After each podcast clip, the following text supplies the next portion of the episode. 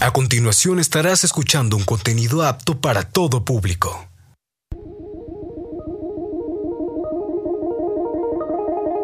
Tecnoverso. Un mundo lleno de datos, novedades, avances científicos, estadísticas, soluciones. Tecnoverso. La relación dinámica entre tecnología y sociedad.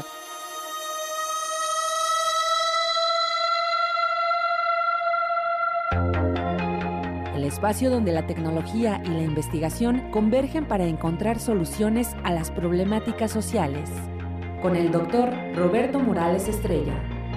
Bienvenidos a nuestro Tecnoverso.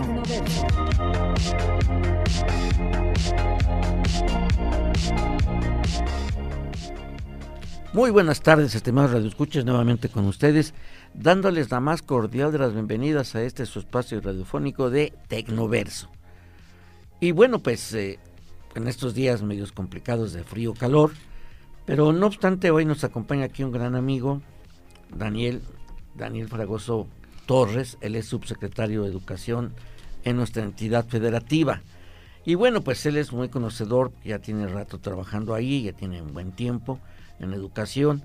Y pues la idea y el tema es la educación superior en nuestro estado y, cómo se cómo se comporta, cómo está la formación de nuestros jóvenes ante pues la dinámica que estamos viviendo a nivel global de este fenómeno del nearshoring que está pidiendo eh, pues está solicitando hay una demanda proyectada y sentida de talento de una masa crítica de, distintas disciplinas, claro, sobre todo ingenieros.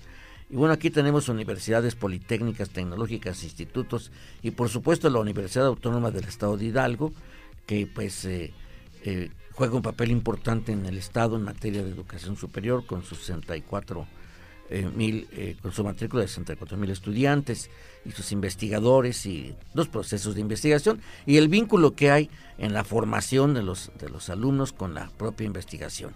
Así es de que sin más preámbulos, pues eh, bienvenido, licenciado Daniel. Y pues, doctor, ¿qué pasó? También, me, también me tardó como usted. es, es, cierto, perdón.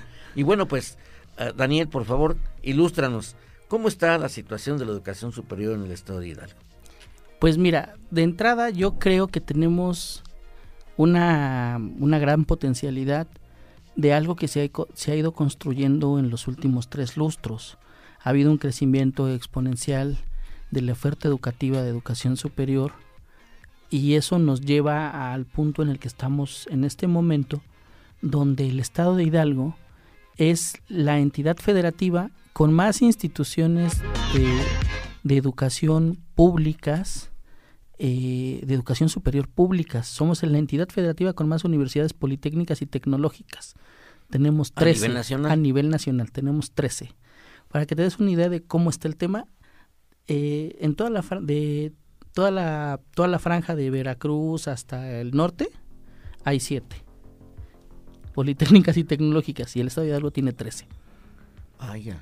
Eso no lo sabía. Sí, y a eso le sumamos los, eh, los seis institutos tecnológicos dependientes del Tecnológico Nacional de México, la, oferta educativa, desde luego, de la Universidad Autónoma del Estado de Hidalgo con sus, eh, con sus campus, eh, sus nueve preparatorias, etcétera, en la educación media superior.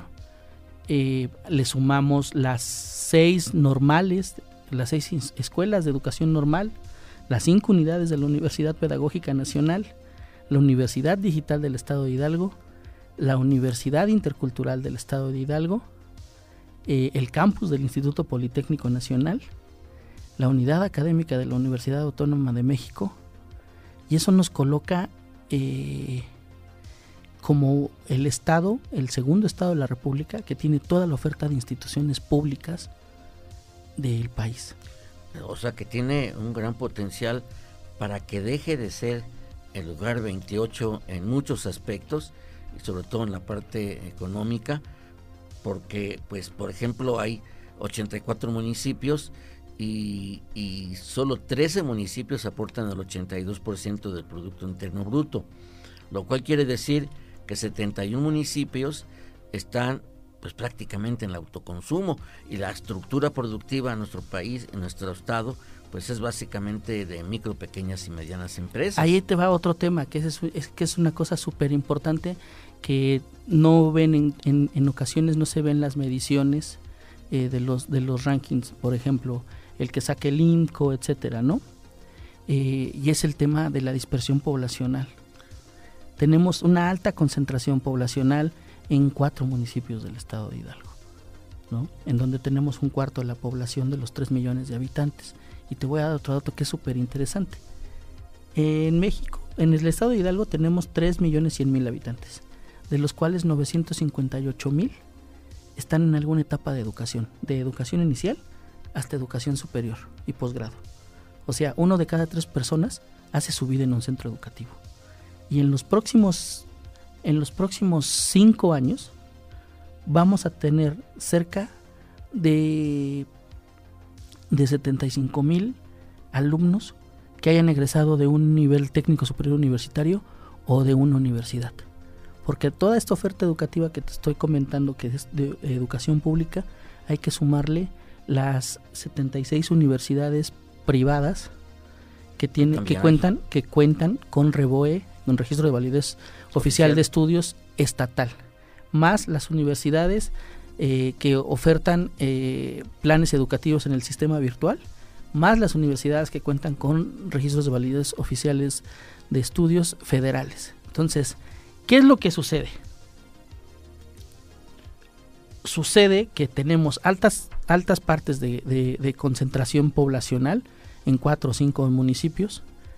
Eh, sucede que tenemos un problema, un gran reto educativo en la deserción escolar, en el tránsito de educación secundaria a educación media superior y de educación media superior a la superior. A la superior.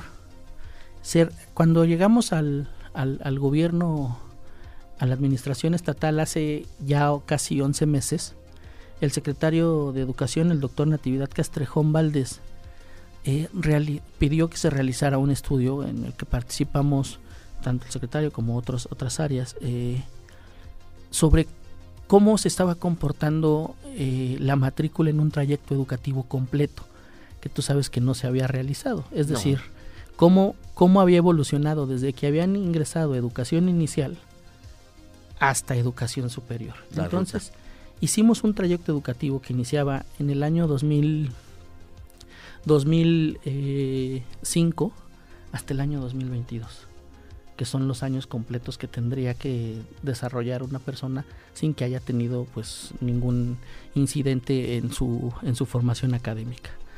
Y encontramos que de cada 100 alumnos que entraban a primaria, egresaban 100 alumnos. Que de cada 100 alumnos que entraban a secundaria, egresábamos 91 alumnos. Es, fenomenal. Que de cada 91, ahí, ahí, ya perdimos 9, ¿eh? Sí. Atención. Pero sigue siendo muy bajo. Pero es que el porcentaje es muy alto. Sí. Y de cada 91 que egresaban de, de, este, de secundaria, a, media superior le, le, le ofertábamos al 100% de los que nos solicitaban el ingreso en las escuelas públicas. Sin embargo, ahí teníamos la primera caída y se nos iba hasta 86 alumnos. Después de tener 100, 91, 86. 86. Y luego, de esos que entraban a media superior, a superior llegábamos a 64. ¿Por qué? Ese es el gran tema. ¿Por qué? ¿Por qué se cae la matrícula en educación media superior? Y después de esos 64, ingresábamos 47 a superior y alcanzábamos a terminar 34. Y de esos 34 se nos titulaban 22. Y de los 22 que se titulaban continuaban con el posgrado solo 11 y de los, de los 11 que llegaban a maestría, llegaba a, doctorado 2 y se nos doctoraba uno, o a veces ninguno. Fíjate que, por ejemplo, en lo personal, cuando yo empecé a estudiar la licenciatura en economía, eh, éramos 120 en el salón, pues, a veces parados y otros allí eh, medio sentados ahí. Y de esos 120, o sea, investigamos después, ¿cuántos nos habíamos titulado de la licenciatura? 20. 20. Y de esos 20, ¿cuántos terminamos un posgrado? Dos. Dos. O sea, se, se caen. Se cae increíblemente. Y dices, a ver, eh, la, jo- la beca Jóvenes Escribiendo el Futuro, que es de, de educación superior, tiene cinco años que se implementó. La beca Benito Juárez Universal para Educación Media Superior tiene cinco años que se, Que se que se, instituyó. que se instituyó. Eso significa que en este momento, en el siguiente, en el siguiente ciclo, en el 24, se va a cumplir el periodo completo para analizar cuál fue el resultado verdadero de la implementación de ambas y se va a ver si verdaderamente la dispersión de esos recursos económicos sirvió para incrementar en la permanencia en las aulas de los alumnos de media superior y superior, porque es un ciclo completo. Se cumplen los tres años Claro. de los tres años de este de educación de media. educación media y se cumplirá el último año, que son los que ya se van a perfilar para terminar la licenciatura.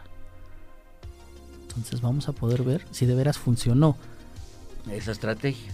esa estrategia. Ahora, ¿cuál es la participación del, del- del sector productivo en los procesos de educación? ¿Hay acercamiento? Mira, yo creo que ha habido también siempre como pues un mal entendimiento de lo que significa la educación dual en México, que ahora tiene tanta tanto auge y que y que sin embargo lleva implementándose más de 25 años en México, lleva 30 años la educación dual. El primer programa de educación dual inició con el con el CONALEP hace 30 años, 30 y tantos años. Eh, lo que significa que por lo menos debemos de llevar unas 25, 27 generaciones que ya tuvieron la educación dual. ¿Qué ha sucedido? Que tanto los procesos de producción de de- del sector del sector industrial y del sector empresarial han cambiado. No se requieren los mismos perfiles que se requerían hace apenas cinco años. La industria se ha modificado muchísimo Más rápido. y hay, y, hay, y hay nuevas industrias. Sin embargo, los planes académicos, principalmente de educación media superior, de, los, de las carreras técnicas de, de- de- de técnico bachiller, no han evolucionado a la misma rapidez con la que se ha movido el mercado. Y después de la pandemia, muchísimo eh, más difícil ha estado este tema. Pero yo creo que en cierta manera... Y, sea, y te voy a poner un ejemplo antes. ajá. Una carrera que inició siendo eh, programación en, el, en, en uno de los centros del, de bachillerato de la DGETI, se convirtió en, ofoma- en ofimática o se convirtió en... Y, y ahora me comentaba una directora que hay, hay este, planteles de la República en donde tuvieron que regresarla al primer origen que era secre- secretariado ejecutivo, ¿Cómo? porque las necesidades del mercado laboral no respondían y la gente al saber que era una carrera de programación, No sabían que era no programación. sabía que era programación y los alumnos no optaban por ella. Y tuvieron que regresar a certificar las competencias. Es una cosa, Es un fenómeno, es que si un sector se rezaga, si el sector productivo se rezaga y no se digitaliza, por ejemplo, si no empieza a aplicar eh, la inteligencia artificial, su demanda de, de- de- de capital humano, pues va a obedecer al, al- al paradigma anterior.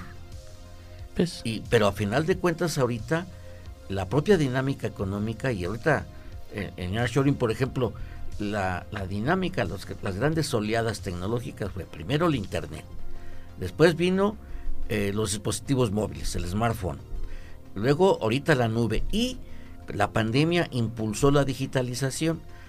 Tuvimos que aprender, y lo digo a nivel general, los maestros tuvimos que aprender cómo usar eh, los webinars para poder avanzar en esto. Nos vamos a ir a una pausa y regresamos con más para poder ahondar un poquito y entender la dinámica de la educación que va de la mano con el sector productivo. Excelente. Soluciones a través del Tecnoverso. Los centros de información académica son espacios específicamente diseñados para brindar servicios y recursos de apoyo a la comunidad estudiantil, académica y de investigación en instituciones educativas como universidades, colegios y centros de formación. Los centros de información académica proporcionan acceso a una amplia variedad de recursos como libros, revistas académicas, tesis, bases de datos, materiales multimedia, entre otros. Los bibliotecarios y personal especializado ofrecen asesoramiento formación en habilidades de investigación, búsqueda de información, uso de bases de datos, recursos electrónicos y evaluación de fuentes para garantizar que los usuarios obtengan información precisa y relevante.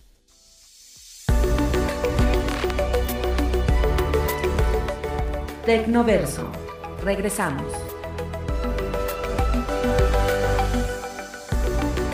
Ideas Soluciones, investigación y sociedad en Tecnoverso. Continuamos.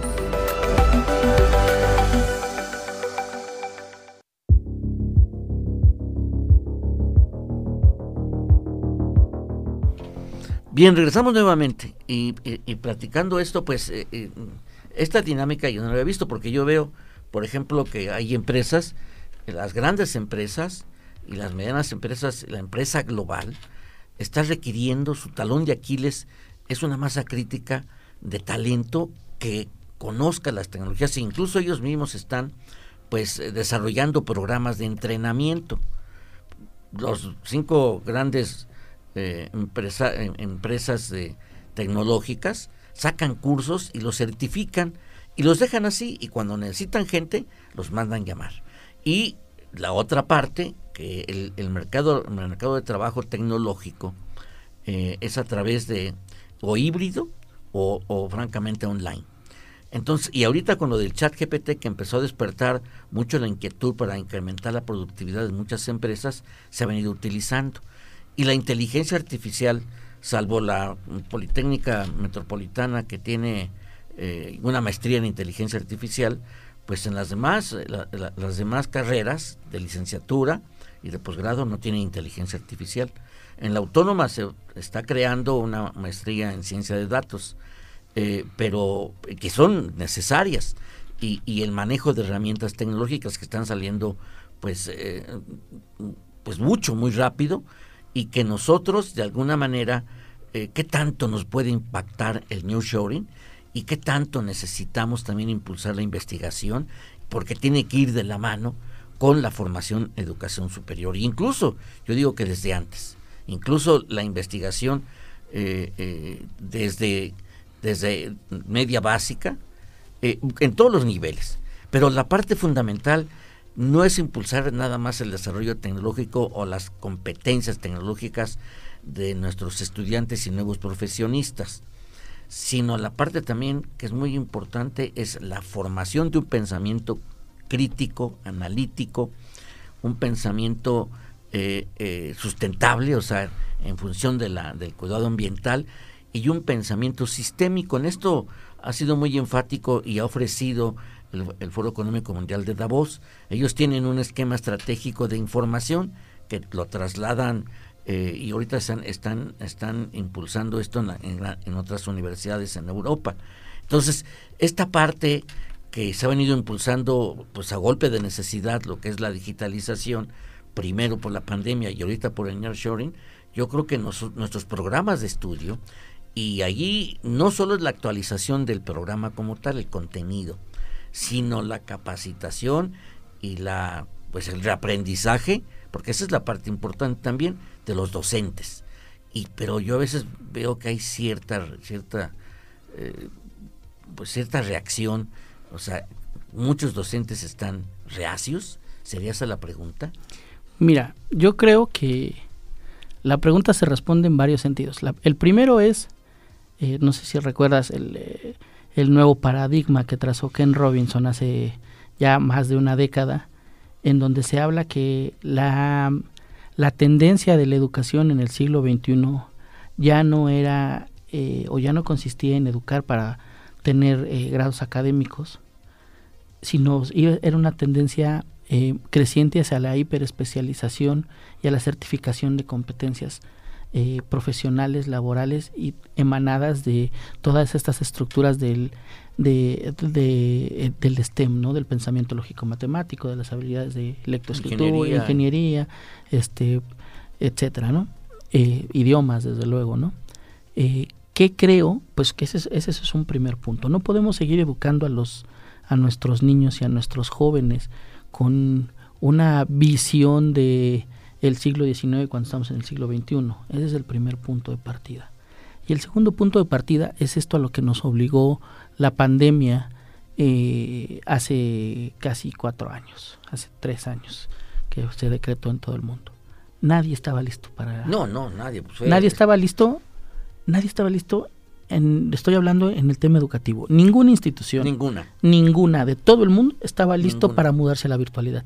Ni siquiera aquellos que llevaban este, acabo de estar en el, en el en la reunión de Escoepes, del Nacional de Escoepes, y decía una, una, una, directora de investigación de la Universidad de Nuevo León, nosotros llevamos 30 años haciendo educación virtual. sí, pero no estás lista para mudarte completa. Nadie estaba listo para, para mudarse completamente a la virtualidad. Toda la actividad académica. Nadie. Nadie. O sea, quien lo diga está mintiendo y, pero descomunalmente. ¿Por qué? Porque somos analfabetas digitales. Incluso los profesores investigadores, SNI 1, SNI 2, SNI 3, SNI, el que me digas, candidato, eh, no tenían las competencias eh, digitales, para poder traslapar la concepción de la cátedra tradicional este, de conferencia magistral actividades digitales y virtuales. Nadie. Nadie. Nadie, nadie, nadie, nadie. Ni siquiera los que llevaban años enseñando en educación virtual estaban listos para tener todos sus grupos en educación virtual. Sí, no, no, no, claro. Y este, a todo mundo impactó. ¿No? Esa es la segunda cosa. Y la tercera es que, ¿cómo vas a, a determinar mudarte a las habilidades, a la creación de habilidades digitales en la impartición de conocimientos cuando la infraestructura tecnológica del país tampoco estaba lista para hacerle frente a esto. Y no está. ¿eh? Y no está lista. O sea, la el tema de la conectividad sigue siendo un tema, incluso la conectividad celular, ya no de datos. La, conectividad móvil de telefonía no está garantizada en ninguna parte del país. En algunas partes hay, hay, hay, partes en donde la misma orografía pues no te lo permite, ¿no? La misma geografía no te lo permite y si no es satelital no existe. Es cierto. ¿No? Entonces, regresando al tema de Hidalgo, te enfrentas a tres cosas. Primero, tecnológicamente no estás listo. Falta infraestructura tecnológica. La primera. La segunda, te enfrentas a una estructura eh, de maestros muy capacitados, de maestros muy comprometidos, eh, de maestros con muchísima experiencia, pero que no estaban listos para utilizar la tecnología. Y te enfrentas a padres, madres, que tienen en promedio de trayecto escolar 7 años, 9 años, 11 años, de un trayecto de 23. Sí, ¿no? y que es, es dramático. Y tercera, que eso fue lo que nos sucedió en la pandemia, te enfrentas a la histeria colectiva generada por la pandemia. en la convivencia social de un núcleo que no está acostumbrado a pasar más de tres horas al día juntos. Sí, porque la actividad eh, es eh, estar 12 eh, horas afuera. Claro, o, o, o, 14 o 18. Sí, sí, porque incluso es, entonces de repente estás 24 horas ahí y, y es un estrés muy fuerte. Y la otra, que tampoco las familias sabían manejar la, la, digitalización, los programas, las, las sesiones virtuales, y cuando le preguntaban o el niño no sabía cómo manejar la máquina, o no había máquinas. O no había máquinas, y había telefonía celular, o tabletas. O las tablets. ¿No? A ver, dos grandes retos surgieron a raíz de eso. ¿Cómo pasas la educación formal a una educación híbrida, que es a la que tenemos que enfrentarnos hoy? Hoy en día. Porque es nuestra realidad. Cuando no cumples con las habilidades digitales necesarias, ni el maestro, ni el padre de familia, y el alumno mucho menos. En ocasiones el alumno creció, hizo el hándicap muchísimo más rápido sí. que el propio papá. Sí. ¿No? Y luego, derivado de la pandemia y de la convivencia familiar, descubrimos que teníamos un grave, un grave rezago en las habilidades socioemocionales. Es cierto. Y eso juega un papel muy importante. ¿No? Entonces... Si no es que determinante. ¿Qué sucede en este momento que se va a implementar un nuevo modelo educativo? Un modelo educativo que está centrado en el humanismo, en una construcción modular, ya no de certificación de competencias académicas, sino una certificación modular de saberes adquiridos. Sí, incluso en el proceso de la formación a nivel superior tendrán que irse certificando, pero además la otra, la transversalidad de la educación. Romper el paradigma de los hilos. Eh, que economía por acá, y por acá ingeniería, por acá sistemas computacionales. Y que, por ejemplo, lo he, lo he vivido aquí, de que los que hacen prototipos tecnológicos no saben de mercado. Y los que saben de mercado no saben que puede vender esos prototipos. Entonces, la investigación y la formación de las nuevas generaciones que ser, tiene que ser transversal. En ese, el, ejemplo que tenía eh, y que ha seguido Singularity University, la de la Universidad de la Singularidad en Silicon Valley, que allí tienen el paradigma, el, el, el, esquema de la exponencialidad. No ir en, en, lineal, ¿no? O sea, progresivo, ¿no? Disruptivo. No ir 1, 2, 3, sino 1, 7, 20, 30, etcétera y crear esa parte de esa mentalidad en los, en, los jóvenes, ¿no? Siempre ve hacia allá, porque el futuro se construye ahorita, ¿sí? Y que ese futuro precisamente está, querámoslo o no, tenemos que entrar al paradigma de la nube.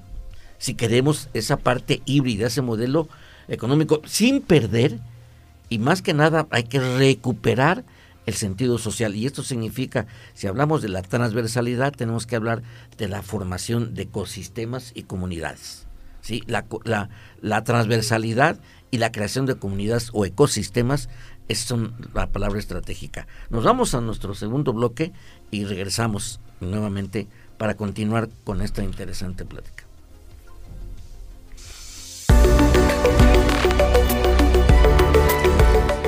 Tecnoverso Regresamos.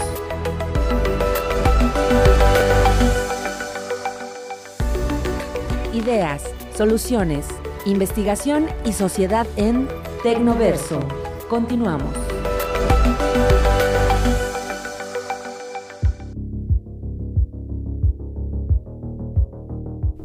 Bien, regresamos con ustedes. Y bueno, eh, continuando con nuestra plática, a mí me nace una pregunta, estimado subsecretario, eh, mm, nuestras universidades, ¿cuáles de las que tenemos aquí en el Estado, que tenemos una gran infraestructura de universidades, cuáles ya están migrando hacia la nube? ¿O ninguna? No, no, no. Tenemos eh, ejemplos muy, muy contundentes.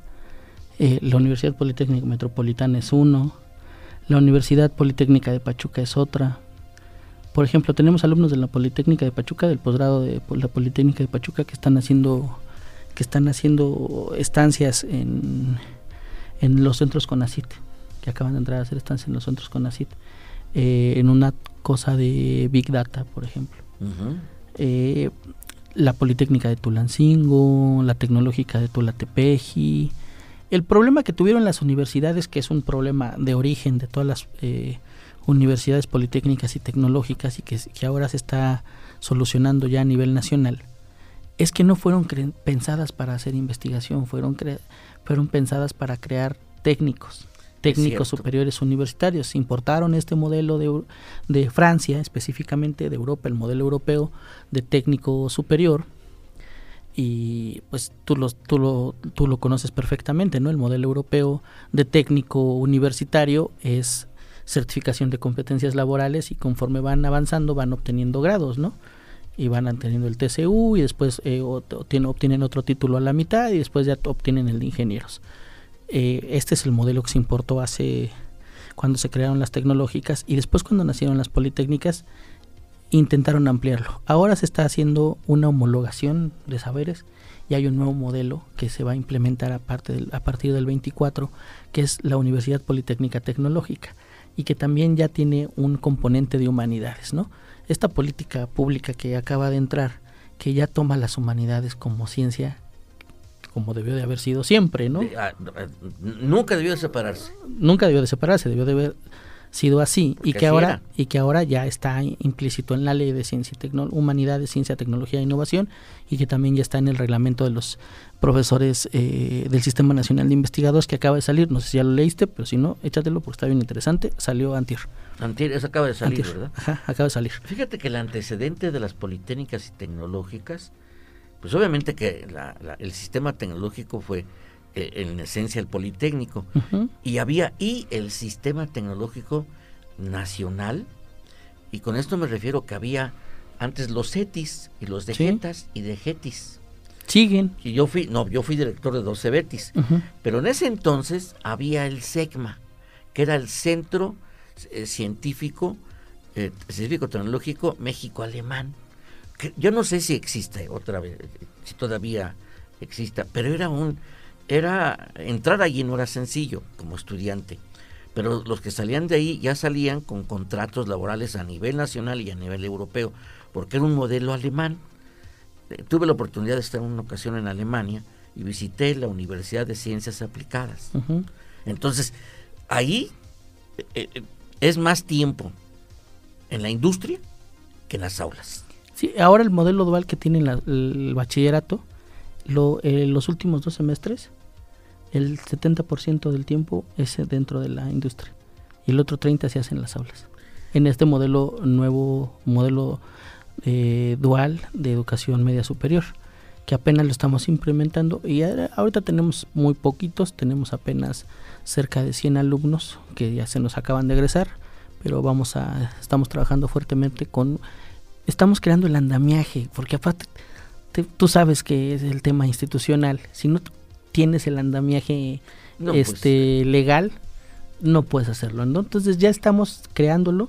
Acá estamos trabajando en la ley de educación media superior que vamos a proponérsela al Congreso local. Acaban de votar la ley de educación superior eh, que tiene cosas muy interesantes sobre el financiamiento para la educación. Estamos trabajando eh, en crear en los convenios institucionales con las cámaras. Ya, ya, ya firmamos con el Consejo Coordinador Empresarial y todas las cámaras que, que lo componen. Ya firmamos con Coparmex. El día, el día de mañana firmamos con la Secretaría de Desarrollo Económico. Y algo tan sencillo que, que era poder alinear en un mismo modelo de convenio todo lo que necesita alinearse para poder entrar a la parte de formación dual en educación media superior y en educación superior también en la parte no solo de investigación, sino de transferencia de tecnología. Tú hace rato comentabas una cosa que ya no, que ya no eh, abundamos sobre ella, pero es tan importante la investigación, la patente, la transferencia y la comercialización. Claro. Si no, si no visualizas que lo que investigas tiene que ser productivo y que tiene que tener una trazabilidad para el día a día, para el uso común, solo es letra muerta. Y el, gran, y el, gran problema de los investigadores, te lo digo en propia experiencia, yo que yo no hago ciencia este pura, pero eh, ciencia dura, pero sí lo hago en, de literatura. El gran problema es que las investigaciones en un altísimo porcentaje se quedan y se, ¿En el papel? En el papel y se publican, a lo mucho se publican en un paper. Sí, aquí he platicado con investigadores y dicen, no, ya tenemos esto, ya, ya publicamos, ya. Y digo, y, y ah, ya, la, ya, estamos, ya estamos iniciando con la patente. Sí. Ok, y, ¿cómo que y? ¿Qué sigue? Sí, la patente se comercializa. La, patente, cuesta, y cuesta mucho. Para que no se materialice su explote, pues entonces no hay. Hoy la investigación tiene que tener resultados tangibles y objetivos que tengan dos vertientes, o bien que solucionen un problema social, o bien que tengan una salida al mercado. Mira, entre los tecnólogos es muy común, o entre los especialistas o estudiosos de los procesos de innovación, ciencia y tecnología, es muy común citar a Singapur. Pero lo que, nadie, lo que nadie dice sobre el modelo de Singapur es que está sentado en cuatro cosas. La primera, producimos para comercializar. Investigamos para patentar y para comercializar. Esa es la primera. Sí. Esa es la primera. La segunda, no consumimos lo que producimos. Lo venden. Exactamente, todo es para venta. La tercera es que todo eso fue posible en los últimos en los últimos 40 años gracias a que tenían una dictadura. Sí. Y la cuarta es que se centraron específicamente en crear un ecosistema de investigación, desde la educación básica Exacto. hasta el posgrado. Exacto. No, es, no centraron su modelo en otra cosa, no estuvieron viendo, ah, pues ¿qué tenemos en la isla? Ah, pues vamos a importar pescado. No, solo educación. No le, no hay otra cosa. Educación? Y, es lo único. Claro. Y es lo único. No le apostaron otra cosa. Dime otra cosa que sea, este, una, una potencia industrial Singapur. No tiene. No, es financiero. Es financiero. Es ciencia de datos. Y ciencia de datos. Financiero es ciencia de datos. Dime qué otra cosa tiene. No tiene. Pero con eso ha logrado insertarse. A lo que yo voy es, Hidalgo tiene nueve vocaciones regionales.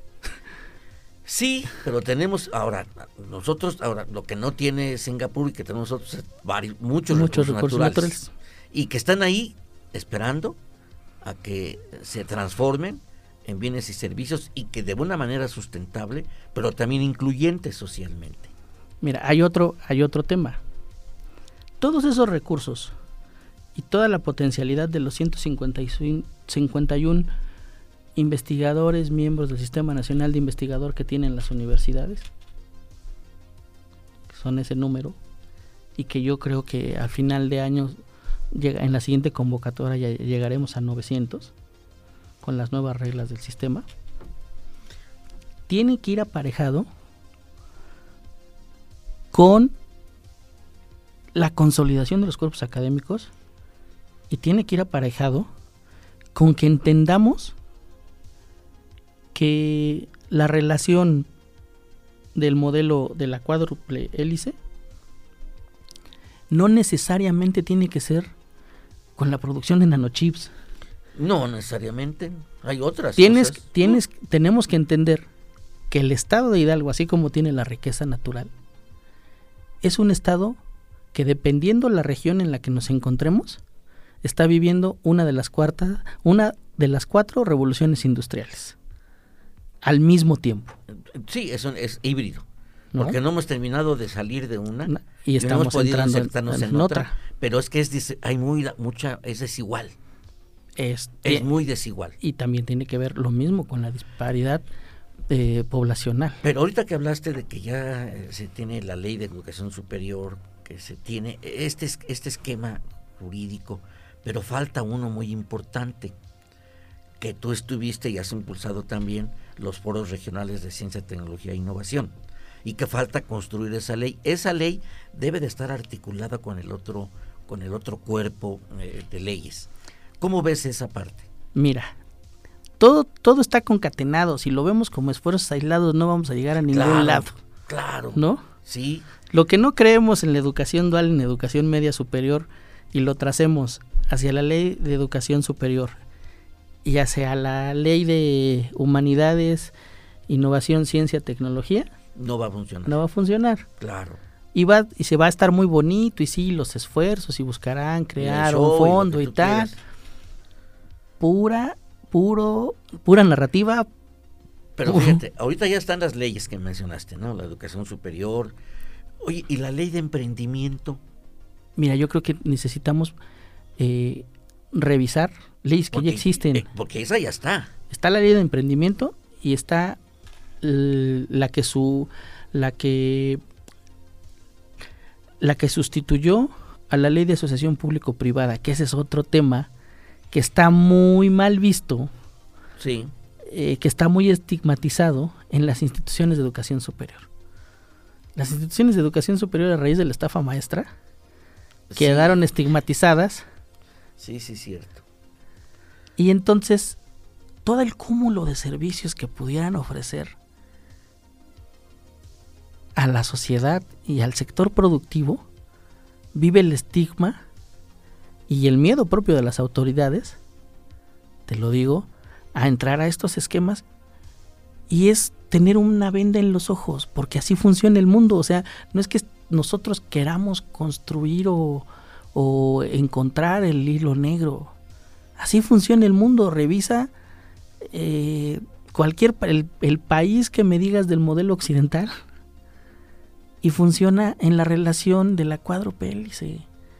Pero fíjate otra cosa, Europa, o sea, España, por ejemplo, eh, los distintos países están China, Estados Unidos, los países más desarrollados ya tienen como columna vertebral de su desarrollo industrial y claro, bélico en esos países, a la inteligencia artificial. Claro.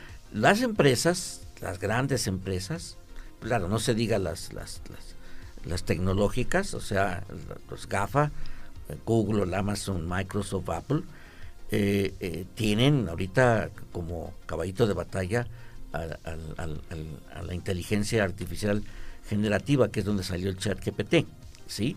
Y estos en las empresas se está ocupando ya para incrementar la productividad.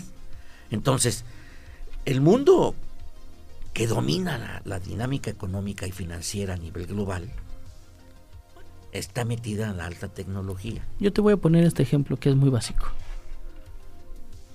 Si no hay una persona que esté detrás del chat GPT y le ponga que haga. Ah, claro. Ahorita vamos a esa parte. No. No, va a funcionar. no funciona. ahorita vamos a hablar de lo que es el Homo eh, eh, eh siculus. Sí. sí. Regresamos en un momento los números en nuestro Tecnoverso.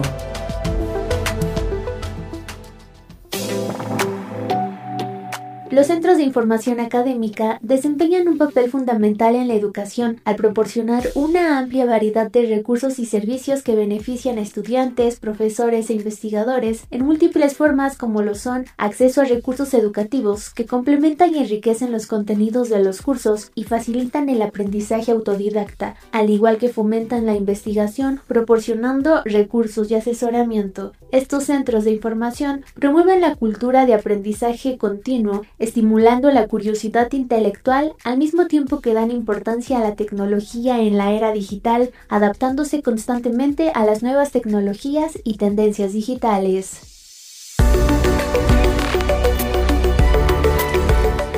Tecnoverso. Regresamos.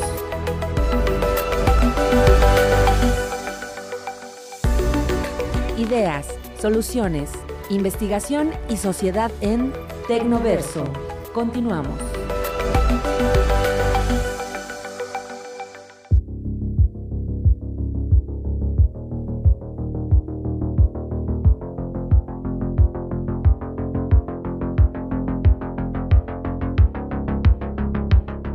Regresamos, regresamos, regresamos, nuevamente aquí con ustedes y estábamos hablando ahorita mm, fuera del aire, pues que la parte de la dinámica jurídica juega un papel mucho muy importante porque si bien es cierto que registramos rezagos, y esto a nivel social, por una parte, en una estructura de nuestras empresas, pero también ahorita el emprendimiento, incluso empresarial, está muy a la expectativa con lo del nearshoring, lo he repetido, lo he comentado varias veces, lo he mencionado varias veces, porque pues esto viene a, a, impactar en una dinámica y las empresas también no tienen otra más que, más que insertarse en la dinámica tecnológica y tienen que voltear a las, a las universidades, a las escuelas superiores, a las escuelas tecnológicas y politécnicas y a la universidad. La ¿quiénes, ¿Quiénes forman el talento futuro?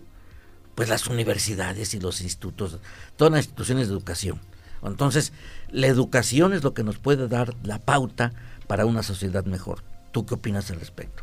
A ver, la única política social que garantiza que exista una, una movilidad en los estratos sociales es la educación. No existe ninguna otra política, las otras políticas son asistenciales. Totalmente. No son políticas de inversión social. porque no generan, porque no generan nuevos conocimientos. Exacto. Ni nuevas actitudes, ni nuevos desarrollos, ni nuevos productos, ni nuevas personas. Ni, nuevas personas, porque cambiamos. Yo, yo soy lo que soy, tengo el nivel de educativo que tengo, pues porque había educación pública. Claro. Y, y, fue lo que me permitió incursionar, pero pues yo fui bolero, carpintero, tornero, cerillo, y, y, empezamos a incursionar en los distintos niveles educativos y obviamente nos transformamos, somos otras personas, ¿no? Esa es la gran ventaja que tenemos los seres humanos, que a través de la educación, que a través de la formación académico-científica y la generación de nuevos conocimientos, nos transformamos. Entonces, la transformación social, eh, la transformación de la, del ser humano como especie, pues es la educación. Mira, hace rato decías un, un, tema acerca de las comunidades, eh, de las comunidades científicas, ¿no? Revisa lo que está haciendo el Foro Económico Mundial con la creación de la red de ciudades inteligentes. Sí. Del G20. Del G20. ¿Qué está haciendo esta red de, ciudades y territorios inteligentes? Está aprovechando en un punto de discusión en el que no es necesario la participación económica para poder eh, intercambiar cuáles son las experiencias exitosas del uso de la tecnología en temas cruciales como son alimentación, seguridad, convivencia humana y, eh, preservación de, los recursos naturales. Todo eso es lo que garantiza que el ser humano pueda seguir en este planeta y que no, se lo acabe.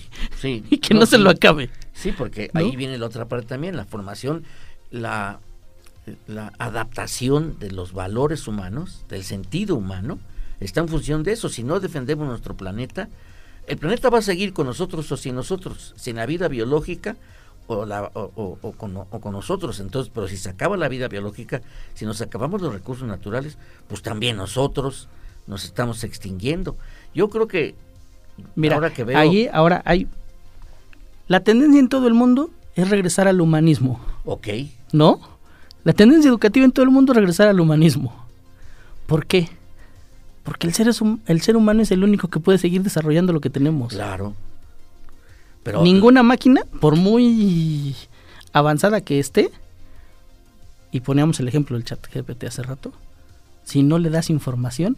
No, por eso decíamos el Homo, el homo que, que este Homo es precisamente un híbrido, porque es la máquina, ¿ok? Y su gran capacidad de captar información y su gran capacidad y gran velocidad para relacionar toda la información, pero esa información salió de las redes, los documentos, eh, eh, los chats, todo lo que nosotros subimos a las redes, todo lo que hay de información verbal, o sea, escrita, pues es lo que ha, ha jalado el chat GPT, se ha alimentado de nosotros. Y, y, cuando le preguntamos, claro, ellos no tienen, el, los chat GPT, las máquinas no tienen conciencia. Mira, revisa. esto lo dijo muy bien Noam Chomsky, ¿no? Sí, a ver, revisa cualquier, cualquiera de las, eh, de las, de las religiones o el principio de, o el principio de todos los eh, fundamentos filosóficos y todos te regresan a lo mismo. En el principio fue el verbo. Ah, claro. Lo que nos hizo humanos fue el verbo. Lo que nos hace humanos, lo, que nos hace seguirá siendo humanos, es la lengua, es el verbo, es la palabra. Y esto me acuerdo mucho de Noam Chomsky, que él es lingüístico, es un filósofo lingüístico, pero que tiene un alto sentido social, definitivamente. Claro. Sí, analiza, analiza los últimos pensadores, Sipsek, eh, Byung Chun Hal, todos están regresando a la importancia del verbo. Del verbo y de, eh, las últimas tendencias del humanismo digital, etcétera. O sea, es hacia allá a donde tenemos que, tenemos que continuar con esa parte. Y yo creo que esa es la parte más importante, ¿no? Yo creo que el ser humano no podemos sobrevivir si no tenemos nosotros la parte de la creación de nuevos conocimientos. Y decía yo que la verdad que hoy tiene una, contemporaneidad eh, los descubrimientos de de, de la preservación de las especies, que yo creo que esa, esa, etapa, esa etapa la estamos viviendo, ¿no? Eh, Darwin, que fue el que, que, desarrolló esta, esta ciencia, este descubrimiento científico, que especie que no se adapta se extingue y que ahorita los cambios climáticos y los cambios económicos y los cambios tecnológicos, como sociedad y como seres humanos individuales, nos tenemos que adaptar. Las aves, porque hay dos lógicas. La lógica biológica es de sobrevivencia, o se adaptan o se extinguen, ¿no? Y el ser humano es tanto la lógica biológica como la, como la lógica humana y de pensamiento. Tenemos que crear los nuevos conocimientos para adaptarnos a las nuevas formas de sociedad que queremos. Pero eso es una lucha, es un, entre, entre los depredadores, llámales oligarcas, llámale como quieras, y los que quieren impulsar una sociedad más humana y más armoniosa, sí, sustentable, y no solo eh, el, el hambre de la alta rentabilidad. El mercado vino a solucionar muchos problemas, pero también vino a complicar otros tantos, ¿no? Pero a ver, el mercado también, parte importante. Pero el mercado también es creación del ser humano. Claro, o sea, pues sí. El peor enemigo del ser humano es el ser humano. Exacto. ¿No? Es el y, ¿no? sí, claro. nos- sí. sí, Y el nos peor devoramos. y el, y el peor y el peor amigo de el peor enemigo de, del propio ser humano Somos los seres humanos. es el pensamiento y el ocio. Ah, no, claro, la madre de todos los vicios, es ¿no? el ocio, claro. Sí, pues fíjate que eh, siempre se me hace muy rápido el espacio que tenemos para platicar con nuestros invitados, pero en esta ocasión, yo no sé por qué, se me hizo demasiado corto. Ya estamos en los albores de, de irnos y me gustaría, Daniel, que nos dieras un, un- un mensaje, eh, pues eh, desde la perspectiva donde tú estás y tu visión hacia el futuro, eh, ¿cómo es que Hidalgo sea un- una, una realmente una potencia como, dice el, gobernador y que eh, lo va a hacer seguramente en algún momento pero va a salir de toda la estructura con- eh, eh, educativa que tenemos. Mira, primero que nada, yo creo que soy un convencido de, de esto que dice el gobernador y de esto que dice el secretario Natividad Castrejón, que es de que Hidalgo va a ser potencia. Soy un convencido de ello, porque tenemos todo para hacerlo. Tenemos una cobertura del 86% del territorio con, oferta educativa de educación superior pública. Tenemos el 99% de los 84 municipios con, con una oferta educativa de educación media superior. Tenemos el 115% de cobertura de educación básica hasta la secundaria. A eso le sumas que Hidalgo está llamado a ser el corazón logístico del país, por la ubicación por geográfica la ubicación geográfica y por la cantidad de territorio que tenemos, por el AIFA, por la conectividad carretera, por la conectividad eh, de las espuelas de, de, de tren que va a tener un gran impulso en los siguientes 15 años, por la industria, por, la eh, por, el, por el, lo que significa el aeropuerto y lo que va a significar en, en la posibilidad de los movimientos de carga en un futuro. Pero Y a todo esto, esa es, esa es- esa es la parte de, digamos, la infraestructura. Tenemos una garantía de bono poblacional en el estado de Hidalgo. Somos un estado básicamente que en los siguientes 20 años va a seguir teniendo jóvenes. Exacto. Eso es un bono demográfico que tenemos que aprovechar, pero la forma de aprovecharlo es la educación. Sí. La autónoma del Estado de Hidalgo, como tú bien sabes, pues obviamente que ahorita nos estamos re- eh, eh, reestructurando y re- rehaciendo, porque la, la- la investigación juega un papel fundamental y ahorita buscamos precisamente impulsar ese sentido social que nos ha animado siempre, porque la Universidad Autónoma del Estado de Hidalgo es, es de y para los hidalguenses. Y entonces, pues obviamente con toda su infraestructura y con toda la experiencia que tiene, porque es una de las universidades que tiene más historia y que ha tenido muchas transformaciones en aras de dar servicio a la, a la comunidad hidalguense. Tiene el 40% de la matrícula de educación superior del estado. Es cierto, tiene 95, 98% de la investigación. Hacemos. Y, y ¿No? que vamos a continuar con esa parte y el esfuerzo. Yo estoy convencido también de eso. Pues bien. el Si me permites, y este es, este es el último comentario que a mí me gustaría hacer. Ok.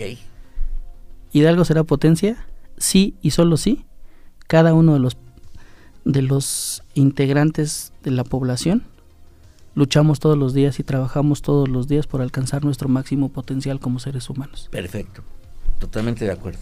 Pues Daniel Fragoso Torres, pues eh, un honor tenerte aquí con nosotros compartiendo. Vemos que tienes una gran capacidad de comunicación, que tienes una gran visión de la parte educativa y pues te agradecemos profundamente que hayas estado con nosotros compartiendo con nuestro público, pues que nos hayas permitido pues intercambiar tus opiniones y sobre todo compartir con nuestros radioescuchas la visión que hay desde la Subrectoría y de la Secretaría de Educación Pública para estos fines. Te agradecemos profundamente. Bien, no nos queda más que agradecer pues eh, los controles a, a, nuestro gran amigo de, este Víctor Víctor Sony, a nuestra eh, nuestra productora Paola Juárez y pues eh, a Daniel eh, Martínez, que es colaborador del Observatorio Tecnológico, que nos hace favor de transmitir eh, al instante por Facebook esta, esta entrevista. Y bueno, obviamente la razón de ser de este Tecnoverso son ustedes, estimados Radio Escuchas. Por ello les damos nuestra más amplia gratitud por eh, compartirnos parte de su tiempo generosamente y no me resta más que enviarles un cordial saludo y un fuerte abrazo de este su amigo Roberto Morales Estrella. Nos estaremos escuchando la próxima semana. Tan, Gracias por escucharnos. Nos encontramos en una próxima emisión de Tecnoverso. Esta es una producción de Radio UAEH Pachuca para el Sistema Universitario de Medios Autónomos.